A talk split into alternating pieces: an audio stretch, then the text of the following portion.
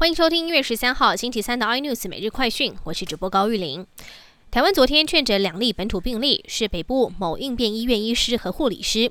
指挥中心今天更更新了个案的足迹。案八三九护理师一月七号在全联慈文店，一月九号同行案八三八去了星巴克，之后再一起到振宇五金行。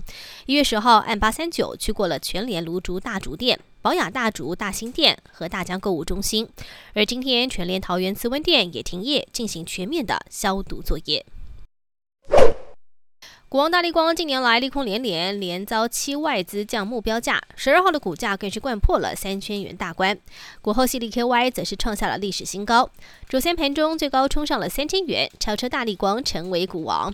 但是尾盘拉回，收在两千八百五十五块，上演惊奇两分钟。而大力光则是收在两千九百九十五元，惊险重回股王宝座。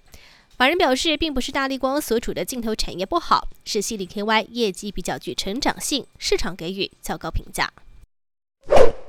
美国国务院发出声明，为了要维持政府交接顺利，国务院取消所有出访的行程，包括了美国驻联合国大使克拉夫特的访台计划也临时喊卡不来了。外交部发出声明回应，为取消行程感到惋惜。但立委认为，取消访问计划不是针对台湾，是整个国务院计划都取消了，也包括国务卿庞佩奥的欧洲访问行程，对台美关系并没有影响。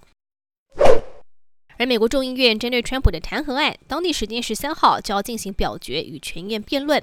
适应了一段时间的川普，今天终于现身德州视察美梦围墙，同时怒批民主党发起弹劾案是猎巫行动，相当荒谬。川普也否认，认为支持者有需要闯入国会事件负责，表示他当时的发言适当，并抨击大科技公司正在分裂国家。